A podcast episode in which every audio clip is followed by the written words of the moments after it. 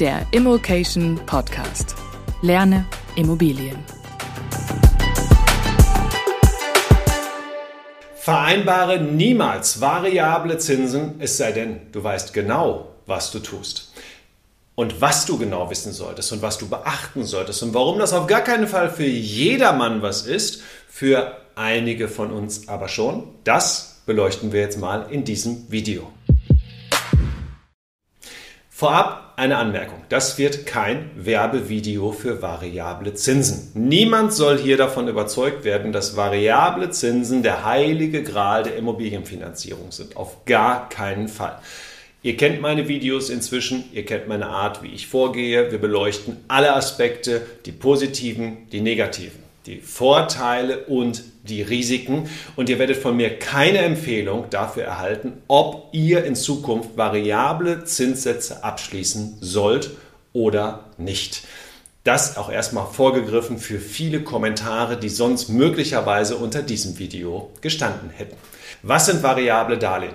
Wir haben Festzinslaufzeiten und wir haben variable Darlehen. Viele von euch kennen Festzinslaufzeiten, festzinsgebundene Darlehen. Da legt man sich fest auf drei, fünf, zehn, 20 Jahre Zinsfestschreibung für Darlehen. Das bedeutet, ihr wisst von vornherein, über die nächsten x Jahre der Bindungsdauer, wie viele Zinsen werdet ihr zahlen, wie ist die Annuität für euer Darlehen. Und das ist auch für viele genau die richtige Variante, denn ihr habt Planungssicherheit. Und diese Planungssicherheit kann euch an der Stelle keiner nehmen. Die einzige Planungsunsicherheit ist, was ist am Ende meiner Zinsbindungsdauer und auch dafür gibt es Konstrukte, beim variablen Darlehen ist das grundsätzlich anders. Beim variablen Darlehen vereinbart ihr mit der Bank A einen Referenzzinssatz, in der Regel den 3 Monats Euribor, und B eine Marge, einen Aufschlag auf diesen Referenzzinssatz. Und der wird dann zu fixen Zeitpunkten, normal ist immer zum Ende des Quartals 31.3., 30.6., 30.9., 31.12. angepasst. Wie genau funktioniert das? Der Euribor, und wir werden unter diesem Video mal einen Link machen, wo ihr euch den Euribor anschauen könnt, steht aktuell leicht im Plus. Aktuell bedeutet, bitte schaut auf das Erscheinungsdatum dieses Videos, denn ein Jahr später kann das schon wieder alles ganz anders sein. Also wenn er dann wieder im Minus ist, sagt nicht, Mensch, was ist das für ein Video, sondern schaut bitte aufs Erscheinungsdatum. Aktuell, und zwar seit Mitte Juli, also seit wenigen Tagen, sind wir erstmalig seit vieler, seit langer Zeit wieder im Plus. Wir waren vorher lange im Minus und die Banken nehmen eine Marge auf diesen Euribor im Darlehen. Eine ganz normale Marge, die auch viele unserer Coaching-Teilnehmer erhalten, sind 1,5 Prozent. Viele von euch werden jetzt sagen, 1,5 Prozent der Wahnsinn, ich kriege aber 0,5, ich kriege 0,95. Einige von euch werden sagen, 1,5 Prozent sind mir noch nie angeboten worden, ich kriege 2, 2,5, 3 Prozent Aufschlag auf den variablen Zinssatz. Hängt am Objekt, hängt am Portfolio, eurer Bonität, eurer Konstellation, eurer Bank, hängt an sehr, sehr vielen Dingen. Aber 1,5 Prozent ist eine realistische Größe, mit der wir jetzt weiterrechnen können. In der Fest Zinslaufzeit haben wir derzeit im 10-Jahres-Bereich ungefähr eine 3,5 Prozent. Ich sage auch hier ungefähr, es gibt sicherlich Leute, die werden eine 3 schaffen, unter 3 hm, im Moment eher nicht. Ja, Es gibt aber durchaus auch Finanzierer, die gar keine 3,5 oder 3,75 anbieten, sondern immer noch eine 4,x Prozent. Wir bleiben bei unserem Beispiel mal bei 3,5 Prozent. So, das ist jetzt grundsätzlich der Unterschied zwischen einem variablen Darlehen und einem Festzinsdarlehen.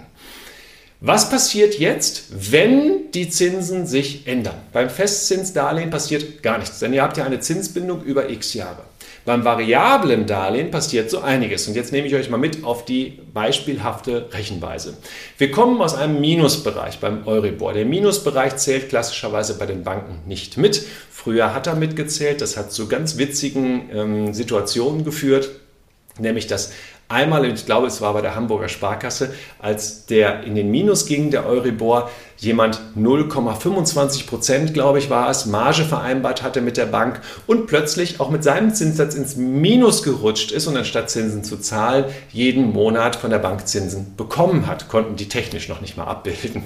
Also zu solchen Konstellationen kann es kommen. Und damit das nicht wieder passiert, haben die Banken einfach mal quer über alle Banken hinweg gesagt, Minuszinsen werden nicht berücksichtigt. Das heißt, wir haben einen sogenannten Floor bei Null. Also, was passierte, solange der Euribor im Minus gependelt ist? Nichts. Jetzt haben wir einen ersten Zinsschritt der EZB um mutige 0,5% im Juli gesehen, genau in dieser Woche. Eigentlich sind es sogar zwei Zinsschritte, denn der klassische Zinsschritt der EZB sind 0,25% Und da sie um 0,5 erhöht haben, ist es eigentlich ein Doppelzinsschritt. Was ist mit dem Euribor passiert? Der hat das Ganze schon deutlich vorweggenommen. Ja, wir kommen aus dem Minusbereich und wir stehen Stand gestern ungefähr bei 0,12, irgendwie, sagen wir 0,15 Prozent im Euribor. Warum ist das nicht synchron? Wenn wir minus 0,5 Prozent hatten, warum ist der nicht genau auf Null? Ja, der wird täglich neu ausgehandelt. Also es ist keine ganz pauschale, einfache Mathematik, werden wir jetzt gleich an vielen anderen Stellen sehen. Aber die Verhältnisse, die passen gut zueinander. So, das bedeutet, jetzt haben wir den Zinsschritt. Was passiert mit unserem variablen Darlehen, wenn jetzt im Mitte Juli die EZB um 0,5% die Zinsen erhöht und der Euribor aus dem Minus ins Plus geht. Wer aufgepasst hat, weiß nichts. Denn unser normaler nächster Blickwinkel ist ja erst der 30.09. Der letzte war der 30.06., da waren wir noch im Minus, jetzt ist der 30. Jetzt gehen wir mal Richtung 30.09. Die EZB hat avisiert, möglicherweise im September einen weiteren Zinsschritt zu machen. Und für unser Beispiel nehmen wir jetzt einfach mal noch einen Doppelzinsschritt. Und nein, ich habe keine Glaskugel und das ist auch nicht meine Erwartung und gar nichts. Es ist einfach ein Beispiel jetzt. Ein weiterer mutiger Doppelzinsschritt um 0,5 Prozent. Der Euribor springt über die 0,5 Prozent und wir sagen jetzt einfach mal fürs Beispiel, er springt sogar auf 0,75 Prozent, um nicht zu konservativ zu rechnen. 30.09. wir stehen bei 0,75 Prozent plus 1,5 Prozent Marge. Das heißt, unser Darlehen fürs nächste Quartal wird nicht mehr mit 1,5, sondern mit 2,25 Prozent verzinst. Was passiert im vierten Quartal? Nun, wissen tue ich das noch nicht. Im Beispiel steigt der weiter um ein Viertel Prozent, um 0,25, steht dann bei 1,0. Ich will euch jetzt nur die Thematik erläutern, ja, dass ihr die versteht plus die 1,5, also 1 plus 1,5 ab 1.1. wären wir dann bei 2,5 Prozent. Und nur als Beispiel, im ersten Quartal des nächsten Jahres sinkt er um 0,25 Prozent und dann sinkt natürlich auch zum 31.03. unser Darlehenszinssatz wieder um 0,25 Prozent. Das war keine Glaskugel, das war ein Beispiel. Ich möchte, dass ihr einfach das versteht. Und das bedeutet, wer variable Zinsen vereinbart, muss da auch drauf gucken, was damit passiert. Das ist Investorentum. Denn wenn wir jetzt mal den Stand, wir ne-, springen jetzt mal in das erste Quartal des nächsten Jahres, wo ich gesagt habe, unser variabler Zinssatz steht bei 2,5 Prozent, dann steht der Festzinssatz vom Kollegen immer noch bei 3,5 Prozent festgeschrieben. Und jetzt könnt ihr euch einfach selber ausrechnen und ihr müsst, wenn ihr euch überhaupt für diese Thematik interessiert, und wir Profi-Investoren tun eben genau das, müsst ihr für euch kalkulieren, wie groß ist die Wahrscheinlichkeit, dass es weitere Zinsschritte gibt, sodass mein variables Darlehen den Zinssatz überschreitet, den ich Stand heute als Festzinssatz von der Bank bekommen würde. Wenn er gleich läuft, habe ich noch nichts verloren. Ja, wenn er darüber hinausläuft, muss man gucken, naja, wie lange vorher habe ich eigentlich den günstigeren Zinssatz gehabt.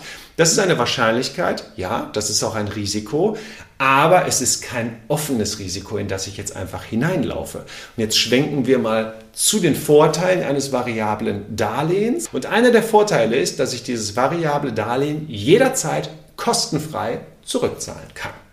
Im Gegensatz zum festgebundenen Darlehen, was in der Regel mit Vorfälligkeitsentgelten, in welcher Höhe auch immer, verbunden ist bei der vorzeitigen Rückzahlung und ich das auch nicht einfach so machen kann, sondern nur, wenn ich mein Objekt an fremde Dritte nach extern verkaufe. Das variable Darlehen kann ich jederzeit kostenfrei zurückzahlen, es sei denn, ich habe eine andere Vereinbarung mit meiner Bank geschlossen. Das bedeutet aber auch gleichzeitig, dass ich mein variables Darlehen jederzeit umwandeln kann in ein festgeschriebenes Darlehen. Nur mal angenommen, und auch das wieder, das soll euch nicht überzeugen, variable Darlehen zu machen. Ich möchte euch nur Optionen aufzeigen. Mal angenommen, fünf Jahre lang hätte ich möglicherweise weniger bezahlt für mein variables Darlehen als für ein festes Darlehen. Dann bräuchte ich ja gar keine zehnjährige Zinsfestbindung mehr, um auf den gleichen Status zu kommen, wie der Kollege, der am Anfang das zehnjährige Darlehen gemacht hat, sondern nur noch ein fünfjähriges Darlehen, was von Natur aus etwas günstiger ist. Es gibt aber noch andere Dinge. Jetzt bleiben wir aber erstmal bei den Vorteilen des variablen Darlehens. Neben dem, dass ich es kostenfrei umwandeln kann, dass ich es zu einer anderen Bank geben kann, kann ich mit meinem Objekt neue Sachen machen.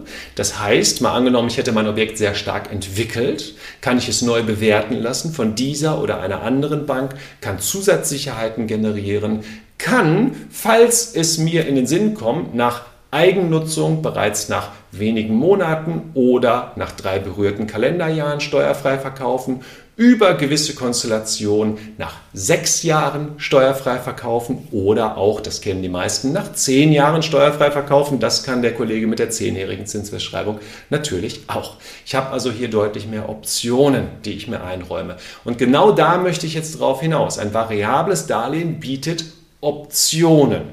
Und das ist auch der Grund, warum einige Profi-Investoren ausschließlich variable Darlehen vereinbaren.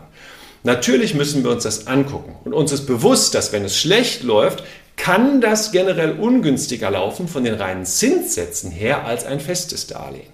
Aber es bietet uns wahnsinnig viele Optionen, was wir zwischendurch damit machen können und wir sind deutlich flexibler mit dem Ganzen. Jetzt gehen wir nochmal auf die Differenz Stand heute Stand heute würde es immer noch funktionieren, dass ich ein variables Darlehen für roundabout 1,5% und eine Fest, ein Festdarlehen zu 3,5% vereinbaren kann. Eine Zinsdifferenz von rund 2%. Und da enthalten ist jetzt schon der Zinsschritt von dieser Woche der EZB von 0,5%, also eigentlich die zwei Zinsschritte.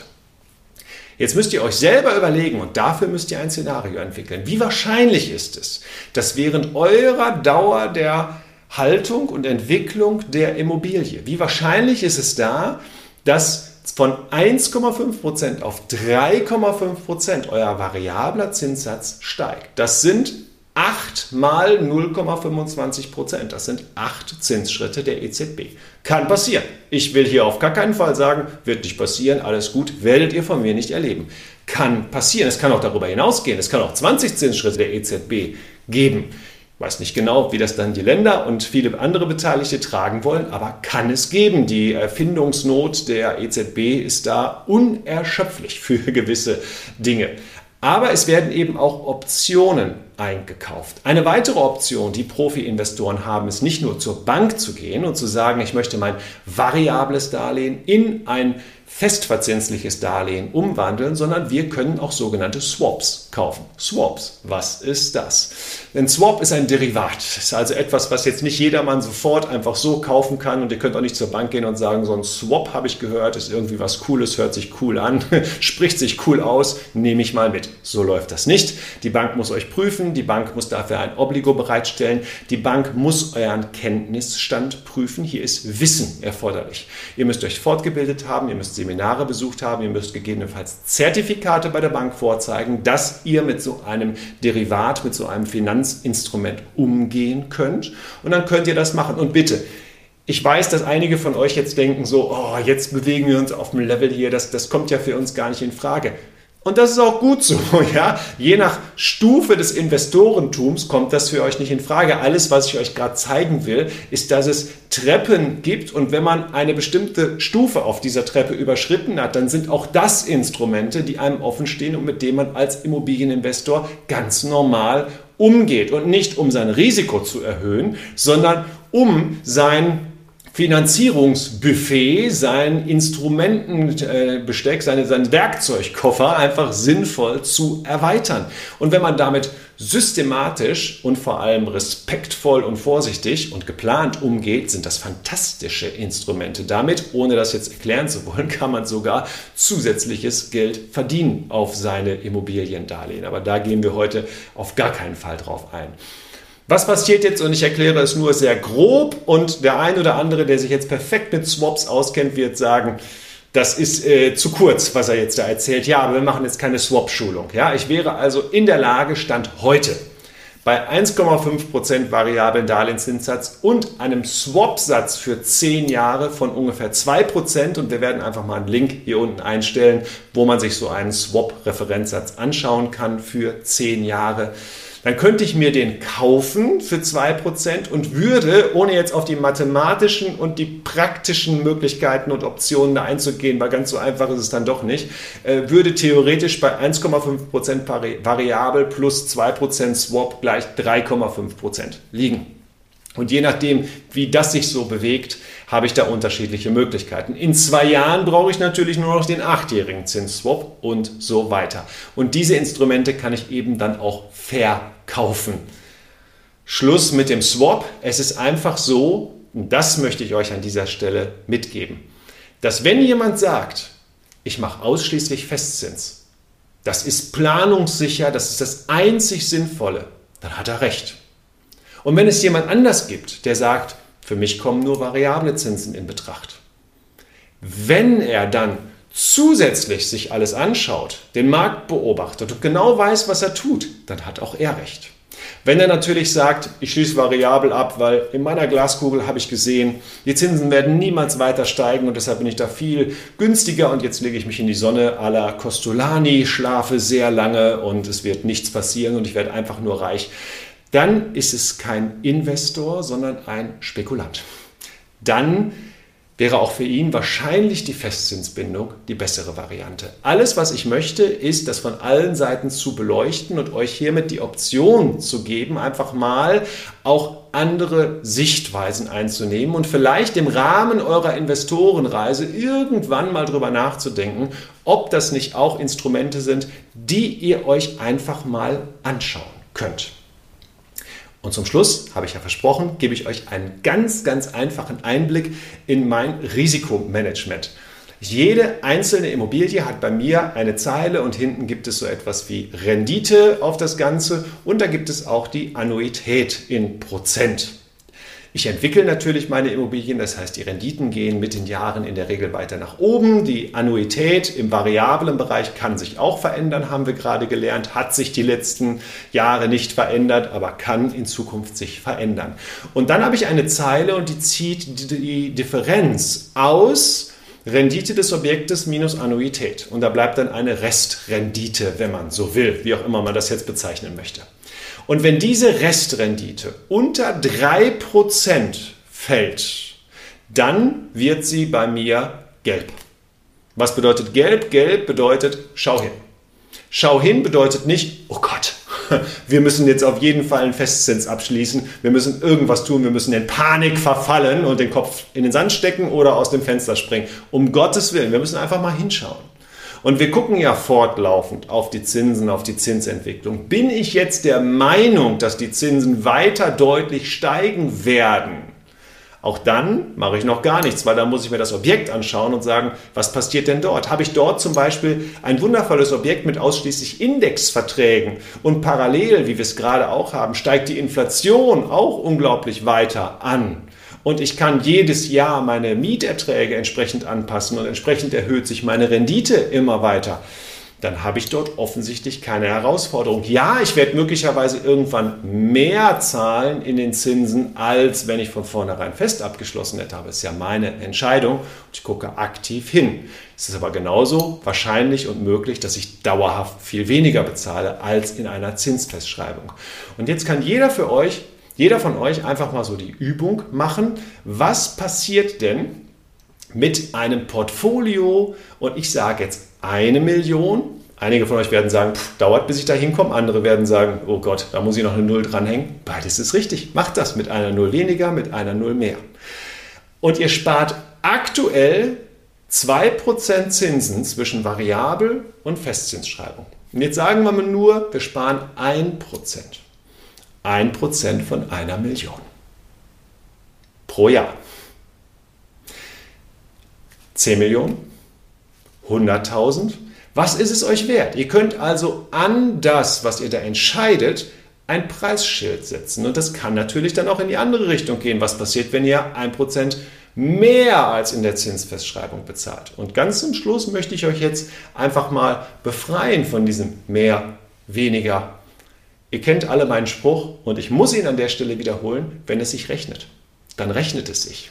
Und wenn ihr Objekte habt, die mit sehr, sehr guter Rendite laufen, dann könnt ihr auch überlegen, den anderen Teil möglicherweise mal variabel zu gestalten oder ganz bewusst als Festzins auszugestalten. Aber macht euch einfach mal Gedanken darum. Seid nicht einfach so, dass ihr sagt, ich mache immer Festzins, weil ich immer Festzins mache. Das mag die richtige Lösung für euch sein und es mag auch für viele von euch die richtige Lösung sein. Für manche, die variabel finanzieren, mag Festzins auch eigentlich die richtige Lösung sein.